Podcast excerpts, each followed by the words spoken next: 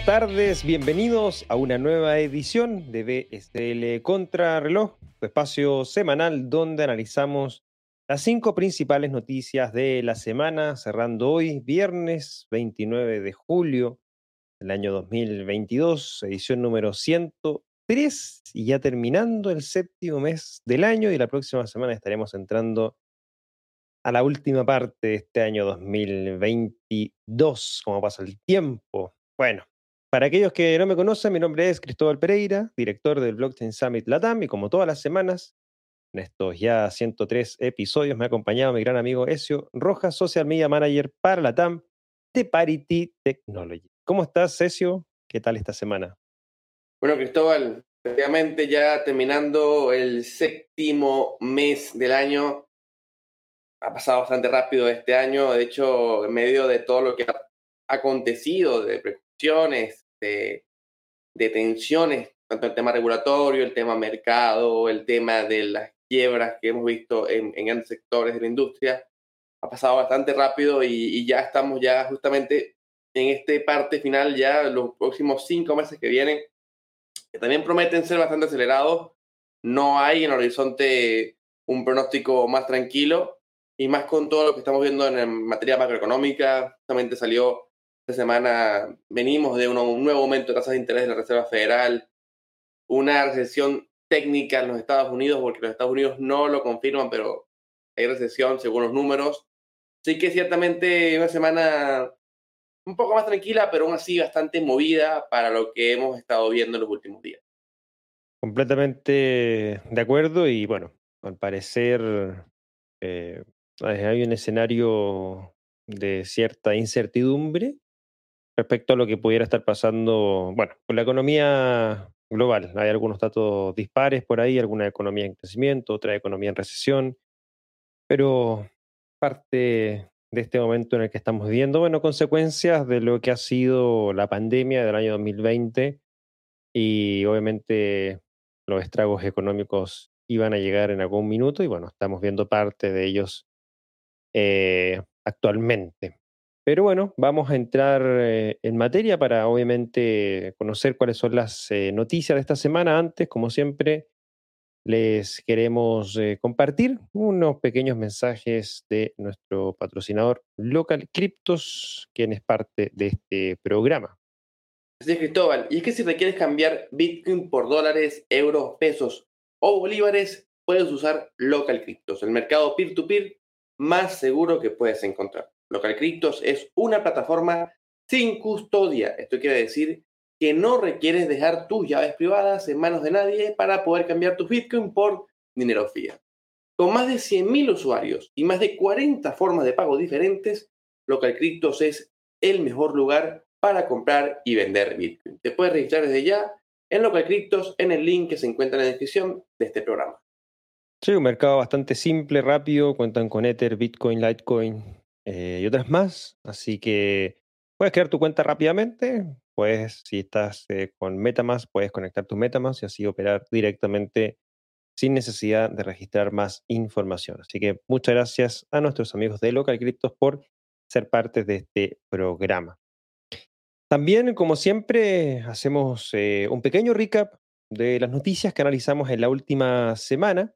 Y es que tres fueron las noticias más importantes, dentro de las cuales el anuncio hecho eh, por parte de Tesla al momento de presentar sus resultados del último trimestre dan cuenta de que Tesla vendió en la última parte del segundo trimestre del año 2022 cerca de mil millones de dólares en Bitcoin. Por ahí quizás eh, sin saber la, la fecha cierta, si uno analiza las gráficas de los meses de finales de mayo y principios de junio, da cuenta de que vivimos un colapso bastante importante en el mercado puede ser que por ahí este colapso haya sido parte importante por esta venta, porque bueno, mil millones de dólares no es algo que se pueda vender de la noche a la mañana y tan rápido. Así que por ahí bastante interesante conocer y saber cuáles fueron las fechas exactas para determinar si es que Tesla tuvo algo que ver con el colapso de Terra, después las consecuencias con protocolos em, que sufrieron y eh, también los exchanges,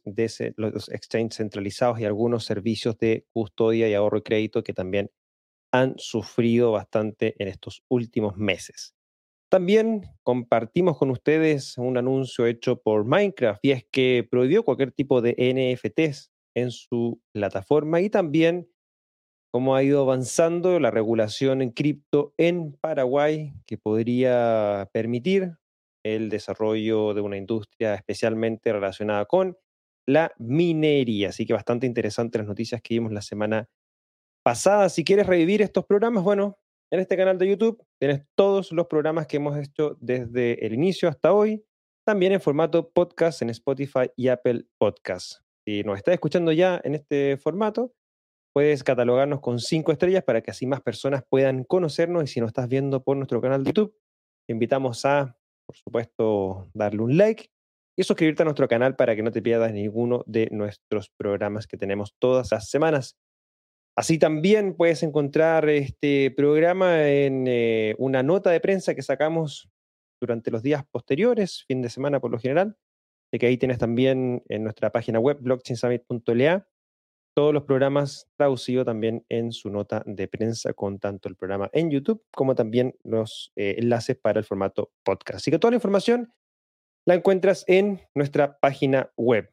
en la descripción de este programa podrás encontrar todos los enlaces, así como también los de Cointelegraph en español, para que puedas obviamente mantenerte al día. Saca más de 300 notas semanales, así que hay mucha información y ahí tenemos que sacar las cinco noticias.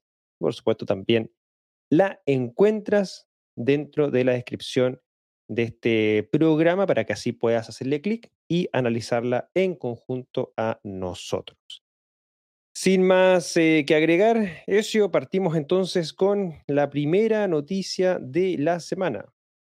Sí, Cristóbal, y es que partimos con que Binance anuncia el lanzamiento de la Binance Card en Argentina. El exchange de criptomonedas Binance ahora ofrece su tarjeta cripto en la comunidad de Argentina. Y así lo dio a conocer la compañía por medio de una publicación en su cuenta en Twitter el pasado 24 de julio.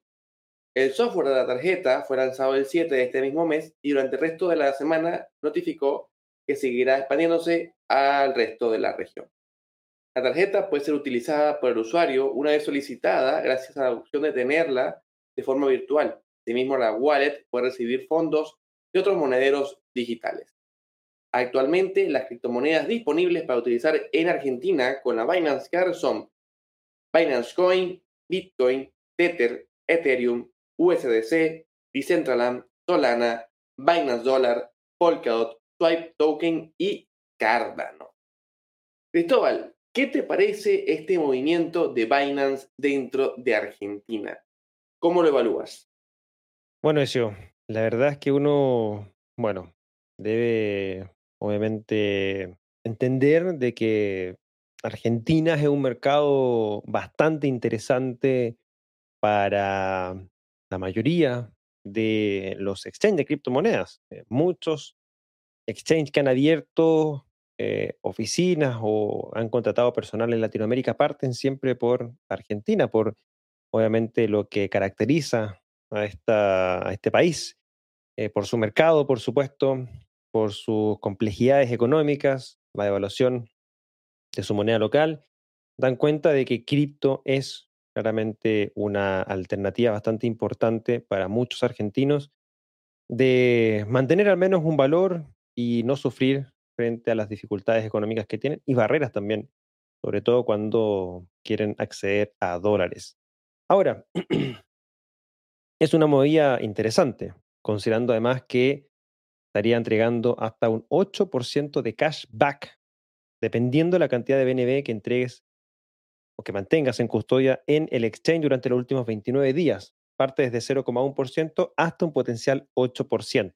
Obviamente, mientras más BNB tengas bloqueado o resguardado en el exchange, aumenta obviamente tu eh, cashback por cada compra. ¿Qué es el cashback? Bueno, principalmente tú haces una compra, por ejemplo, de 100 dólares y si hay 8%, 8 de cashback, te devuelven 8 dólares de esa compra. Y bueno, bastante interesante, por ejemplo, en ese aspecto, que a diferencia de otras tarjetas que también están en Argentina, estas no dan un cashback superior al 2%. Entonces da un beneficio bastante interesante. Eh, como lo mencioné, hay otras tarjetas que operan en Argentina. Binance no es la primera, eh, que opera con una tarjeta de prepago eh, en Argentina. Y podemos ver, por ejemplo, Velo. Velo lanzó hace un tiempo ya su tarjeta Mastercard y te permite operar con Bitcoin, Ether, USDT, DAI y USDC, entre otras. Buenbit, por ejemplo, es otra que te permite operar con criptomonedas y además tiene un cashback del 2%. Y Lemon Cash, que es otro de los servicios, pero que esta opera con Visa, Buenbit y Velo, así como Binance operan con Mastercard, Lemon Cash opera con Visa, te entrega un 2% de cashback en Bitcoin y puedes pagar usando Bitcoin Ether, USDT o DAI. Ahora, hay un tema importante con lo que tiene que ver con las tarjetas de crédito, tarjetas de prepago, por supuesto, y los tipos de cambio que hay en Argentina. Recordemos que en Argentina existen muchos tipos de cambio diferentes no solamente el tipo de cambio oficial del gobierno, sino que también conocemos el tipo de dólar, tipo de cambio dólar blue, es el que se cotiza en la calle. Muy superior, por supuesto, de lo que ofrece eh, o lo que compra o vende el gobierno local. Eh, y en ese aspecto, eh, principalmente hay una diferencia no menor. Hoy, viernes 29, tipo de cambio oficial en Argentina es de 131,2 pesos argentinos por dólar. Sin embargo, el conocido dólar blue se encuentra cotizando en torno a los 310 pesos argentinos por dólar. Toda compra que se realiza con tarjeta de crédito internacional y por ende que tiene que pasarse al tipo de cambio de dólares, significará una pérdida importante del valor o de tu portafolio, si es que obviamente tienes asignado tu portafolio de cripto para hacer uso con tu Binance Card. Consideremos, por ejemplo, una compra de, 10 mil pesos argentinos. Si yo utilizo una tarjeta de crédito internacional que debe pasar a un tipo de cambio en dólares, lo hace a la tasa de cambio vigente del gobierno, que son los 131,2 pesos argentinos. Eso significa que tu compra equivale a 75 dólares, es decir, 75 dólares lo que se te rebajaría de tu saldo para poder hacer el pago de los 10 mil pesos argentinos. Sin embargo, si tú tuvieras los 10 mil, estos, que necesitarías estos 10 mil pesos argentinos eh, y los quieres cambiar, por ejemplo, directamente sin pasar por la tarjeta, pero en un tipo de dólar blue, es decir, en la calle, esto se equivaldría a haber desembolsado 35 dólares en ese mismo gasto, es decir, más del doble considerando el tipo de cambio oficial del gobierno de Argentina. Ojo, yo lo hablo desde el desconocimiento sin estar obviamente dentro de la operación de Binance, a no saber si es que cuando tú haces una compra con la Binance Card, esta se procesa como un tipo de compra internacional y que por ende debe, ¿cierto?, tomar el tipo de cambio oficial. Asumo porque Binance es una empresa internacional a que se opera directamente con dólares.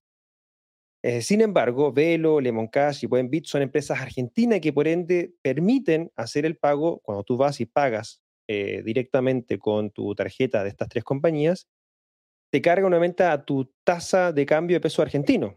Entonces tú compras los 10 mil pesos argentinos y ellos tienen la tasa de cambio de 10 mil pesos argentinos contra lo que tú eh, vayas a utilizar, que puedes usar, como ya lo vimos, Bitcoin, Ether, USDC, DAI, etc. Y ahí te hacen el cambio directamente al tipo de cambio vigente contra el peso argentino. Entonces, ahí hay que tener mucho ojo.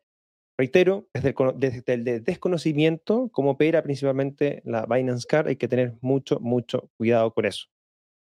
Así que eso sería, yo creo que es interesante la medida de Binance, claramente da cuenta de que Binance apuesta bastante por eh, Argentina, pero para el usuario hay que tener mucho ojo, sobre todo con lo que significa eh, la operación con tarjetas de crédito que operen o, signifiquen hacer algún tipo de cambio internacional, porque claramente en Argentina es bastante complejo. Dicho eso, si eres extranjero y vas a Argentina, siempre se ha sugerido, por supuesto, y sobre todo los que estamos en cripto, que viajes con dólares USDT directamente en Binance, por ejemplo, en tu, en tu billetera de Binance, o si tienes tu propia billetera em, con USDT, también puedes ir a estas denominadas cuevas donde opera el dólar blue y puedes transferirle en USDT y ellos te pasan dólar argentino, es decir, ni siquiera tenés que ir con dólares físicos para poder obtener dólar blue. Así que también, como dato, aquellos que van a ir a la TAM en las próximas semanas, eh, en agosto ahora,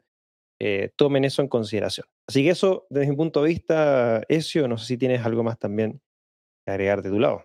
No, Cristóbal, concuerdo que efectivamente eh, Argentina es uno de los grandes focos. De hecho, mencionaste el equipo de Lemon Cash. Hoy, particularmente, la camiseta que tengo es cortesía del equipo de, Lemon Cash, eh, en, que los conocí en, Miami.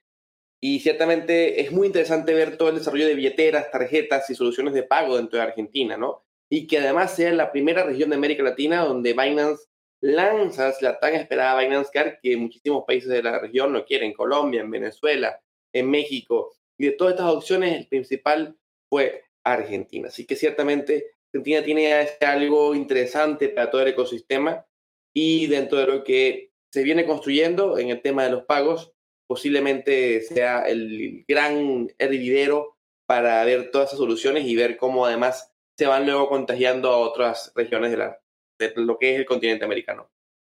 Bueno, y no solamente de eso destaca Argentina y es que Bitso y Sao Paulo Fútbol Club posibilita la transferencia al futbolista argentino Galopo mediante criptomonedas. Es así. Bitso y el Sao Paulo Fútbol Club, equipo de fútbol de Brasil, colaboraron para que la contratación del mediocampista Giuliano Galopo junto al club argentino Club Atlético Banfield se realizará utilizando criptomonedas, específicamente la moneda estable USS. La transacción se realizó en la plataforma Bitso, lo que posibilitó el pago y marcó la primera transferencia de contratación del equipo conocido localmente como el Taladro, utilizando criptomonedas como medio de pago. El monto de la transacción rondaría los 6 millones de dólares. Abro comillas, este es un momento histórico para Bitso Sao Paulo y el fútbol sudamericano. Nuestra principal misión en el Sao Paulo Fútbol Club es contribuir a una mayor modernización, digitalización e inclusión en el deporte brasileño y este es otro paso importante en esa dirección. Estamos muy orgullosos de trabajar con los dos clubes para hacer posibles las contrataciones con toda la seguridad, transparencia y flexibilidad que ofrece la criptoeconomía, dijo Tales Freitas, CEO de Bitso en Brasil. Bueno, es un nuevo caso de uso para las criptomonedas, fichar futbolistas. ¿Cómo evalúas este avance, sobre todo con el uso de las monedas estables para este tipo de movimiento o transacciones? Bueno, Cristóbal, ciertamente uno de los casos de uso más interesantes y que demuestra además cómo el uso de tecnología blockchain ayuda a liberar los bloqueos estatales. No es un secreto, de hecho, lo explicaste bastante bien o parte del gran problema que se vive en Argentina del tema cambiario de la moneda local pesos con principalmente, con principalmente el dólar estadounidense.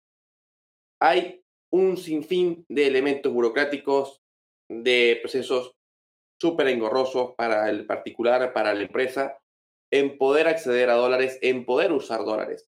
De hecho, este punto es tan complicado que hasta las grandes entidades, eh, como son los clubes de fútbol, lo tienen muy limitado. No es un secreto, hasta inclusive la que fue hasta hace unos minutos la ministra de Economía anterior, dicho, dijo públicamente en un programa de televisión a River Plate, que es un equipo de fútbol que seguramente Cristóbal lo conoce muy bien, no le vamos a dar dólares para poder fichar un jugador que querían en ese momento. Es decir, que los procesos están ya trancados e inclusive lo dicen públicamente para los clubes de fútbol.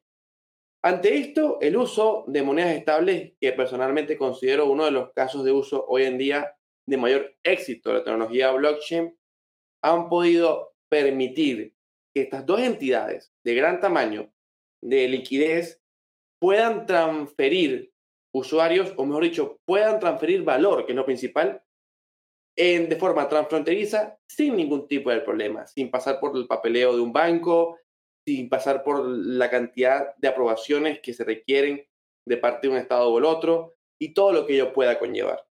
Aquí es una pequeña muestra de cómo el poder de la blockchain va a funcionar.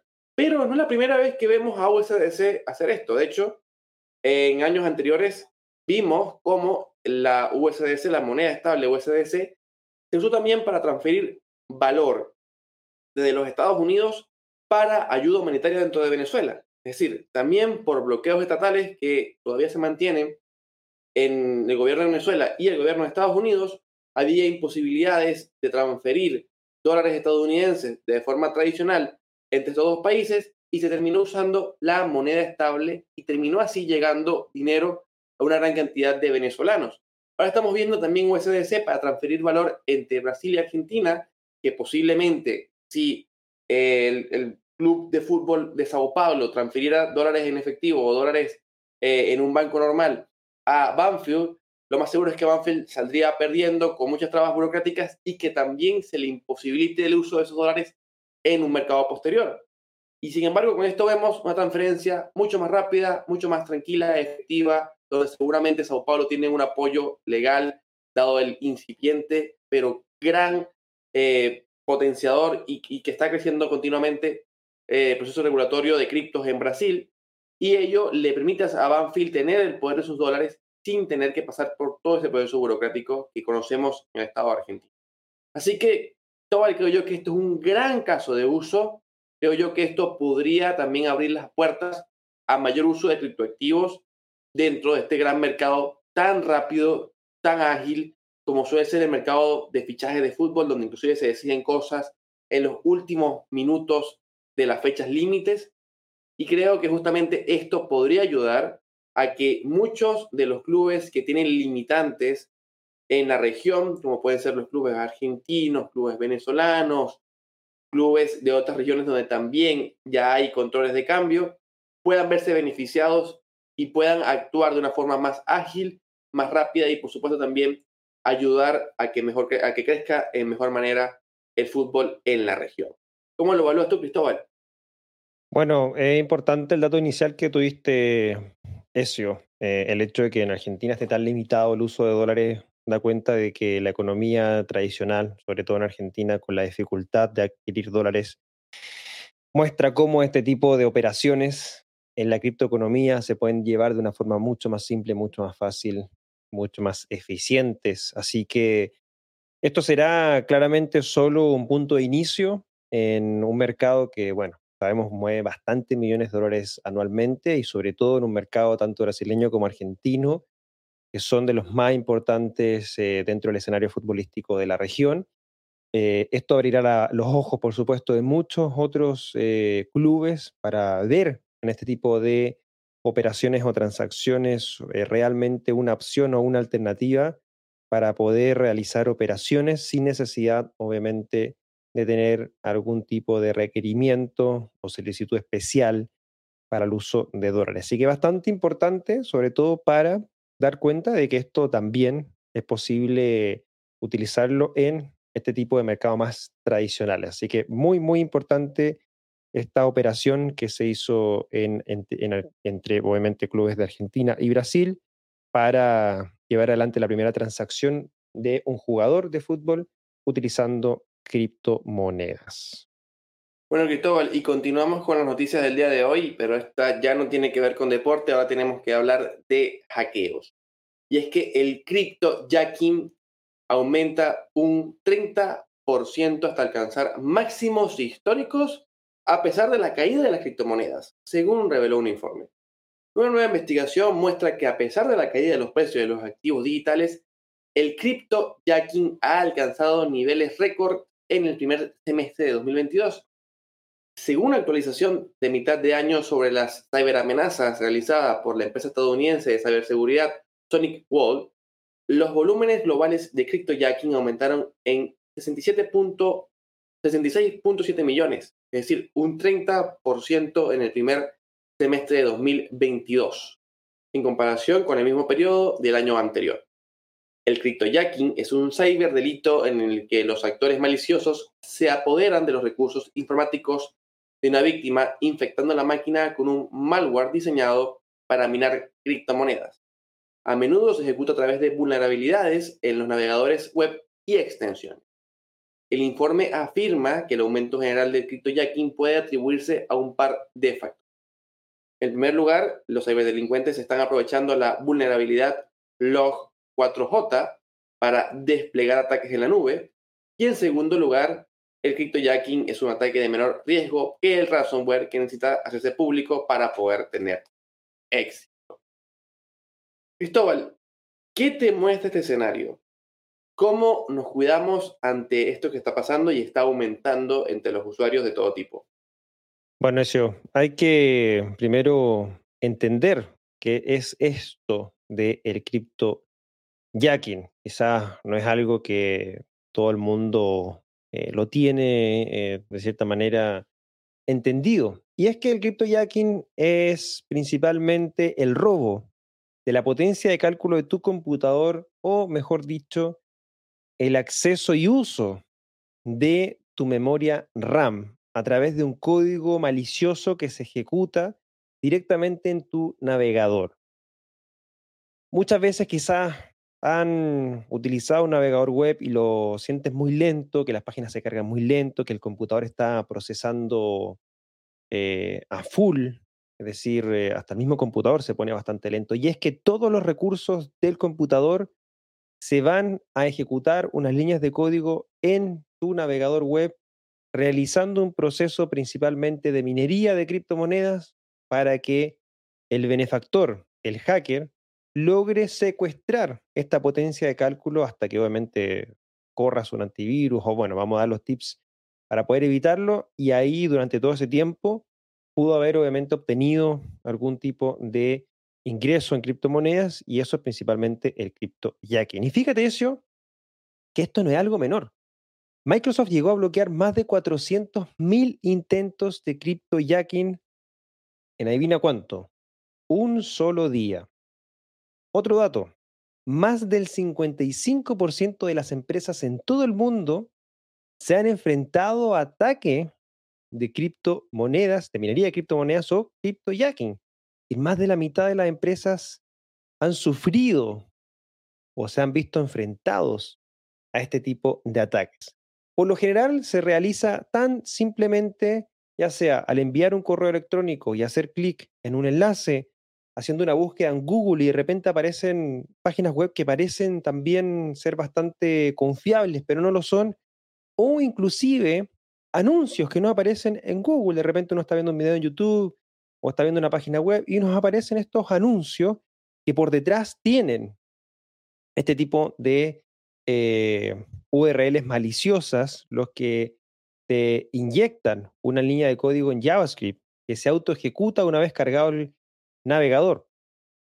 Ningún código se almacena en los computadores de las víctimas, sino que se queda, obviamente, en el caché de tu navegador y cada vez que lo abres se empieza a ejecutar. Por ejemplo, CoinHeap, uno de los programas maliciosos más frecuentes, es utilizado por la mayoría de estos ciberdelincuentes. CoinHeap utiliza la capacidad de procesamiento de tu dispositivo para principalmente minar criptomonedas. Ahora, ¿cómo protegerse? Bueno, primero puedes instalar una extensión de bloqueo de anuncios o antiminería de criptomonedas en tu navegador. Por ejemplo, Brave lo trae de manera nativa. Yo utilizo Brave como navegador web eh, en mi computador, pero si utilizas un Firefox o un Google Chrome, puedes agregarle un ad blocker, cualquier tipo de extensión que bloquee anuncios, porque esos anuncios son los que principalmente traen estas URL infectadas. También importante, obviamente, instala un antivirus de pago en tu computador. Los de pago son los que realmente tienen la facultad para poder explorar y detectar algún tipo de ataque a tu computador. Y por último, también mantener actualizadas las herramientas de filtrado web, tus extensiones y el mismo navegador web, porque los navegadores web también obviamente van sacando actualizaciones, poniendo parches para que así se puede detectar de manera mucho más simple y rápida algún tipo de este eh, software malicioso que, como ya lo sabemos, secuestra tu nivel de procesamiento del computador para minar criptomonedas y obviamente no te las deja a ti, sino que se la envía a la billetera del hacker que lo tiene incorporado dentro de la línea de código malicioso. Así que bastante importante este tipo de ataques. Eh, conocemos o hemos cubierto también, por ejemplo, los ransomware, o los phishings también que se han hecho. Ahora tenemos uno más, el crypto jacking. Así que bastante importante esta información y es de los más utilizados hoy día porque es simplemente un código que se instala en el navegador y empieza a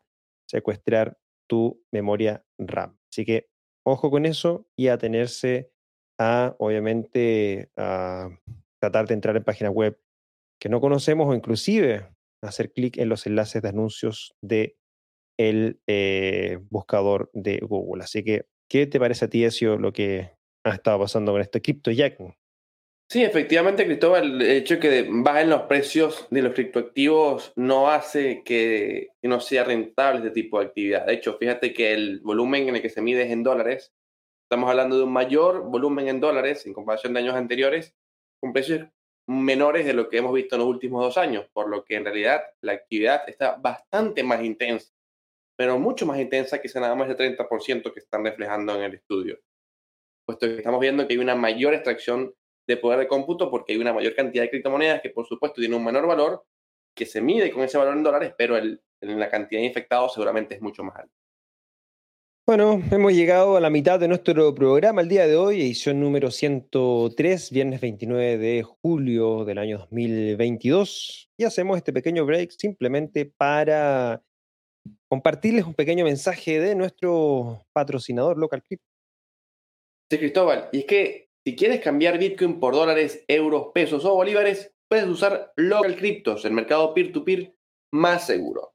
Con más de 100.000 usuarios y más de 40 formas de pago diferentes, Local Cryptos es el mejor lugar para comprar y vender Bitcoin. Te puedes registrar desde ya en Local Cryptos en el enlace que se encuentra en la descripción de este programa. Y bueno, también recordarles que este programa se va en diferido en formato podcast, Spotify, Apple Podcast. Si ya nos estás escuchando por ahí, bueno, califícanos con cinco estrellas para que así más personas puedan escucharnos. Si nos estás viendo por nuestro canal de YouTube, déjanos tu like y suscríbete al canal. Y recuerda que toda la información la encuentras en nuestra página web, blockchainsummit.la. Recuerda que en la descripción de este programa encuentras todos los enlaces también para Cointelegraph en español y para nuestro patrocinador Local Cryptos. Y bueno, seguimos ya con la cuarta noticia también de este programa y es que la investigación de la SEC de Estados Unidos sobre Coinbase podría tener efectos graves y escalofriantes. Una investigación supuestamente iniciada por la Comisión de Bolsa de Valores de Estados Unidos, SEC, sobre la supuesta comercialización de valores no registrados por parte de Coinbase podría tener un efecto grave y escalofriante en los exchanges de criptomonedas y los proyectos de tokens según un experto legal. Michael Bacina, un abogado australiano especializado en activos digitales de Piper Alderman, dijo a Cointelegraph que el impacto sobre los exchanges y los proyectos puede producirse tanto si se determina que los tokens son valores como si no. Abro comillas, Dado a que muchos de los tokens que la SEC califica de valores en su procesamiento por uso de información privilegiada cotizan y se negocian en Coinbase y otros exchanges, esta investigación podría tener un efecto grave y escalofriante tanto para estos exchanges como para los proyectos de tokens, independientemente de que una conclusión final sea que los tokens son o no valores. Una nota de Bloomberg el lunes Citó fuentes que dicen que el exchange se enfrenta a una investigación de la SEC sobre si permitió indebidamente a los inversores estadounidenses negociar activos que deberían haber sido registrados como valores. Bacina señaló que Coinbase podría enfrentarse a multas muy importantes o a la posibilidad de tener que registrarse como bolsa en Estados Unidos como resultado de la investigación. Esta acción de la SEC no parecería alineada con el fomento del compromiso proactivo de la industria. Coinbase tiene un historial de compromiso de buena fe en asuntos regulatorios y ha indicado que la SEC ha revisado sus criterios de cotización de tokens. Paul Grubal, director jurídico de Coinbase, reiteró el pasado 25 de julio a sus seguidores de Twitter que tiene confianza en el riguroso proceso de diligencia de la plataforma que mantiene los valores sobre fuera de su plataforma. La noticia de la investigación del lunes coincidió con una caída en el precio de las acciones de Coinbase Global, que se desplomó un 21% durante la noche, según datos del Nasdaq. Eso, ¿qué sucede con la SEC y Coinbase? ¿Qué puede representar esto para la industria de las criptomonedas? Vemos nuevamente a la SEC metiéndose en temas de securities. Bueno, Cristóbal, particularmente creo que lo que está pasando con Coinbase la Securities and Exchange Commission es algo serio. Y para mí esto viene porque estamos viendo que Katie Wood, la gran inversora de ARK Investment, que ha sido desde el comienzo de Coinbase una de las grandes respaldadoras, podríamos decirlo, de todo este exchange, cuando salió la noticia, prácticamente salió a vender sus acciones de Coin. Y esto da muy mal augurio. Pero ¿por qué esto está trayendo problemas o qué implica esto y qué podría llevar a la industria en pleno de las criptomonedas? Lo cierto es que las Securities and Exchange Commission están llevando en los últimos dos años, tres años, podríamos decir, un papel ya mucho más claro con el tema de las criptomonedas en particular.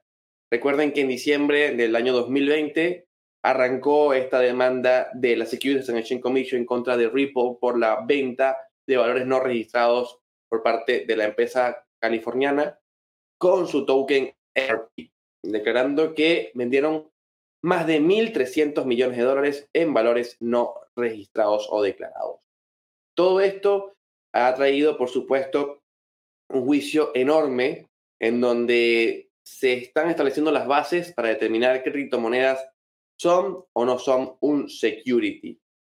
En este momento, según la regulación estadounidense, nada más Bitcoin es entendido como un commodity, mientras que el Ether de Ethereum está todavía en un debate intenso. De hecho, el debate ha resurgido producto justamente de este de juicio que se está llevando entre Ripple y la SEC, donde justamente en argumentos de Ripple para poder defenderse ha traído a colación el tema del el Ether como consideración de security y en medio de esa traída a la escena, los reguladores estadounidenses precisamente han preferido despegarse un poco del planteamiento del Ether como un security, de, perdón, como un commodity, perdón, y ello ha traído justamente algunas dudas de parte de varios actores en la industria.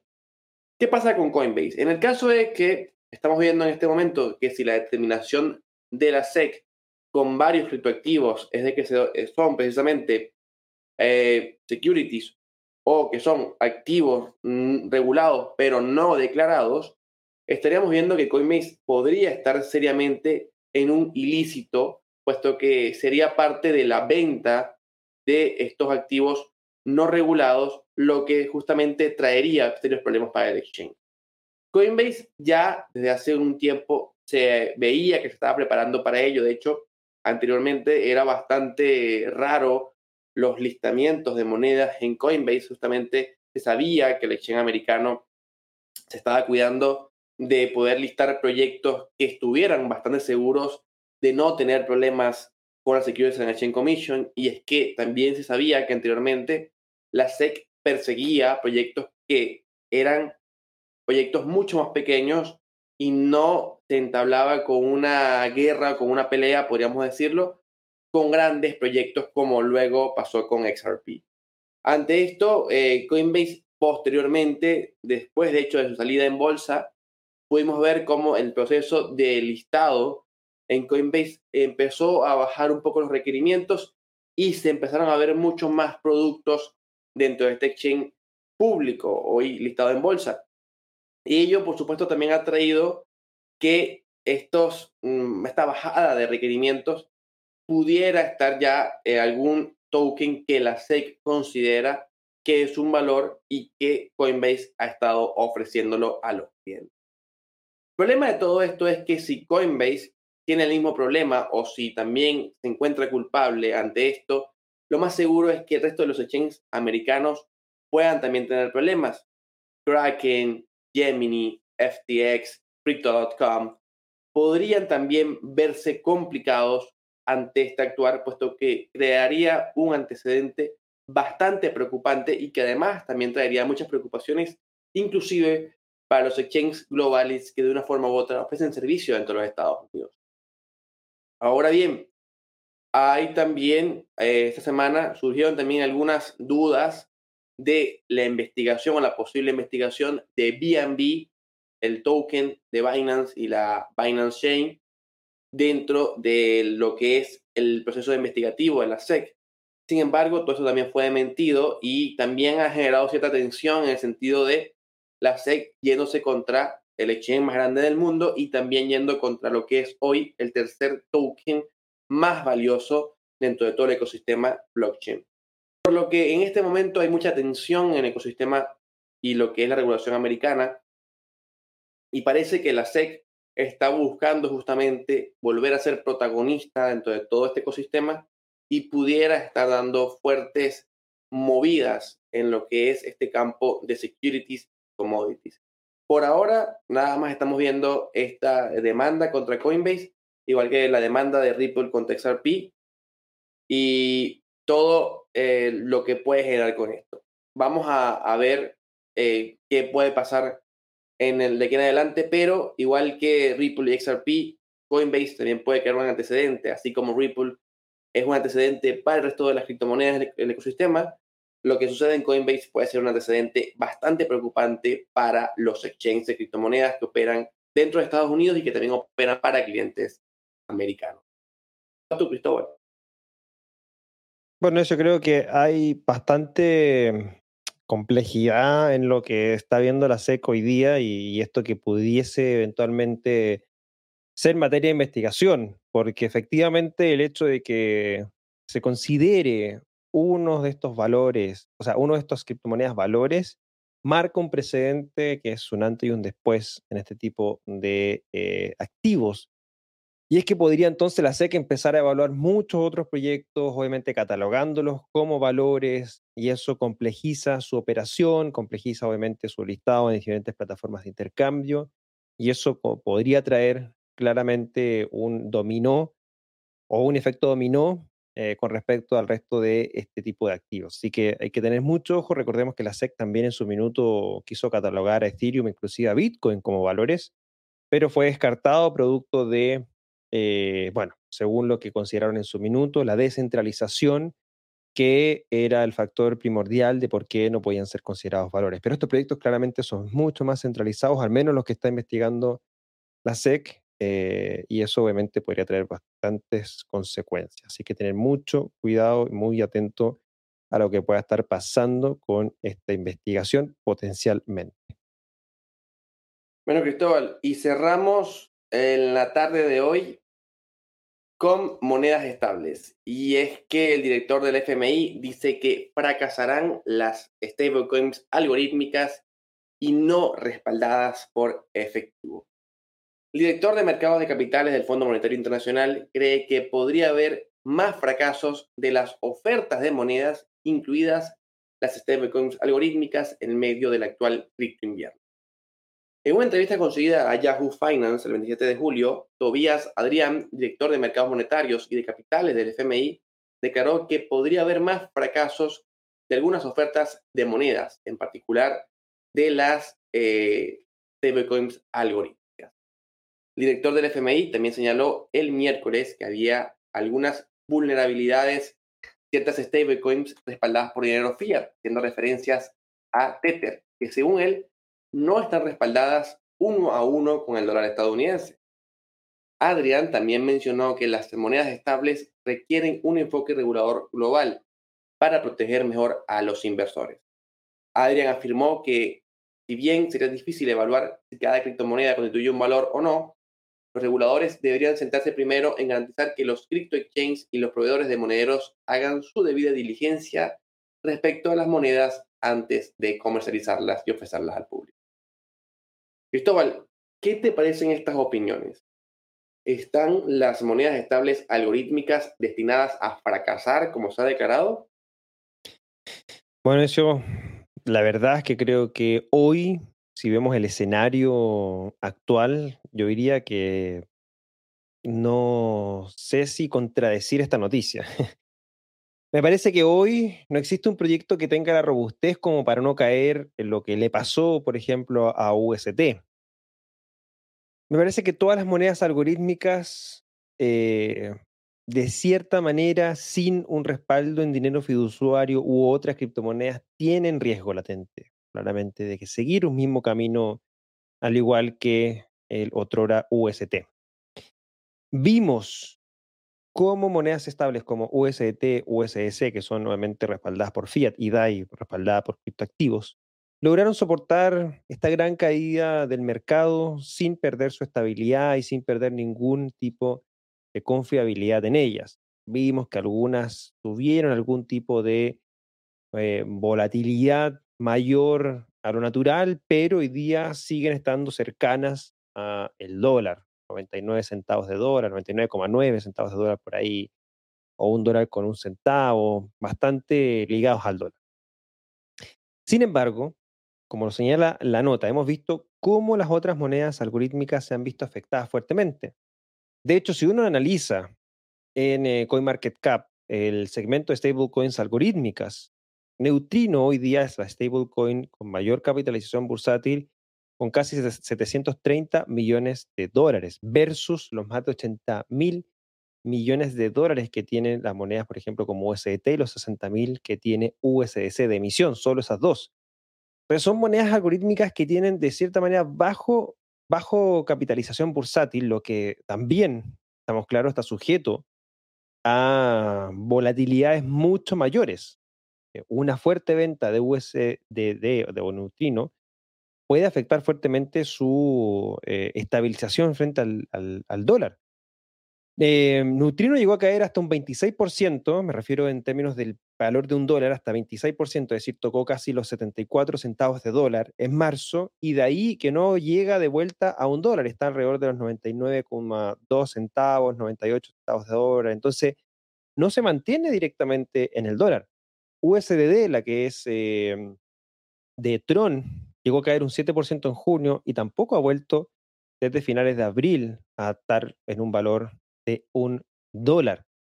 Entonces, eso, vemos que hay un riesgo latente de caídas fuertes en este tipo de monedas eh, algorítmicas. Eh, no veo, como te digo, una, eh, un proyecto con la real robustez o fuerza que uno diga, y bases, por supuesto, técnicas, que uno diga si efectivamente este está interesante para revisar tanto mercados alcistas como mercados bajistas. Así que yo pongo la luz de alerta también. Eh, nos han demostrado las monedas algorítmicas eh, que son eh, proyectos en desarrollo que todavía no tienen su estabilidad asegurada. Quizás también como lo fue DAI en su minuto. En su minuto DAI también, en el momento que se fue construyendo, no era algo que todo el mundo usara o que tuviera la confianza, pero a medida que fue pasando el tiempo, bueno, claramente ha dado la confianza al mercado por su robustez en términos de mantener un valor cercano al dólar, en el caso de DAI. No así, nuevamente, las monedas algorítmicas. ¿Qué te parece a ti este tema, Ezio? ¿Cómo ves tú el desarrollo de este tipo de activos digitales? Igual que tú, me cuesta mucho poder desmentir o, ir en contra de este argumento porque ciertamente la caída de Luna y el desplome además tan rápido dejó muy, muy mal herida el concepto de estas monedas estables algorítmicas y personalmente creo que a nivel de confianza eh, está bastante complicado que vuelva a haber una moneda eh, en el corto plazo como fue TUSD, la moneda estable del ecosistema de Terra, donde se posicionó en las monedas más valiosas de la industria muy rápidamente. Así que en lo personal creo que monedas algorítmicas a nivel de confianza tienen un gran trabajo por hacer y si no poseen confianza muy difícilmente puedan resurgir de aquí en adelante. Bueno, hemos llegado al final de nuestro programa, edición número 103 de hoy, viernes 29 de julio del año 2022. Hemos analizado diversas noticias, partiendo, por ejemplo, el lanzamiento de Binance Card en Argentina, también la operación entre Bitso y el Sao Paulo Fútbol Club para el pago de 6 millones de dólares con USDC por un jugador argentino. También analizamos eh, bueno, un problema de seguridad que se llama el cryptojacking eh, que ha estado haciéndose uso bastante por parte de los hackers. Revisamos también esta investigación o posible investigación de la SEC contra Coinbase por el listamiento de valores y terminamos con la revisión en las declaraciones de un director del Fondo Monetario Internacional indicando que las monedas estables algorítmicas no les ve futuro. ¿Qué te ha parecido las noticias esta semana, Ezio? Bueno, Cristóbal, una semana un poco más tranquila, con algunas declaraciones eh, que estamos viendo de las autoridades. el tema de Coinbase ciertamente es uno de los elementos que marca eh, la agenda y que vuelve a poner el tema regulatorio que definitivamente está siendo el gran protagonista del 2022. Y si se pueden dar cuenta, casi todas las ediciones de SL Reloj de 2022 hemos tocado un punto regulatorio, algún actuar de algún funcionario en Estados Unidos, en la Unión Europea o en algún otro país. Ciertamente el tema legal sigue siendo interesante. Para corresponder a ver si termina siendo 2022 este año marcado por reguladores y si el 2023 va a seguir la misma pauta. Todavía no tenemos muy claro qué puede pasar en 2023. Yo todavía siquiera sabemos cuál va a ser la gran pauta este próximo semestre con lo que está pasando en el mundo, que ciertamente no es un escenario fácil de dilucidar, pero sea lo que sea, noticia que salga, igual vamos a estar aquí en BCL Contrarreloj para compartir con ustedes semana a semana lo más relevante de la. Bueno, agradecerle a todos los que nos han acompañado en esta edición. Eh, recuerden dejarnos sus comentarios si estás viéndolo en vivo o también en diferido. Recuerden también formato podcast, Spotify Apple Podcast y todas las notas también en blockchainsummit.la. Agradecer a Local Cryptos, por supuesto, por su participación. Todos los enlaces de nuestros patrocinadores, así como de Cointelegraph en español y Blockchain Summit Latam, los encuentras en la descripción del programa. Que tengan todos un feliz fin de semana. Nos estamos viendo el próximo viernes en una nueva edición de BSL contra reloj.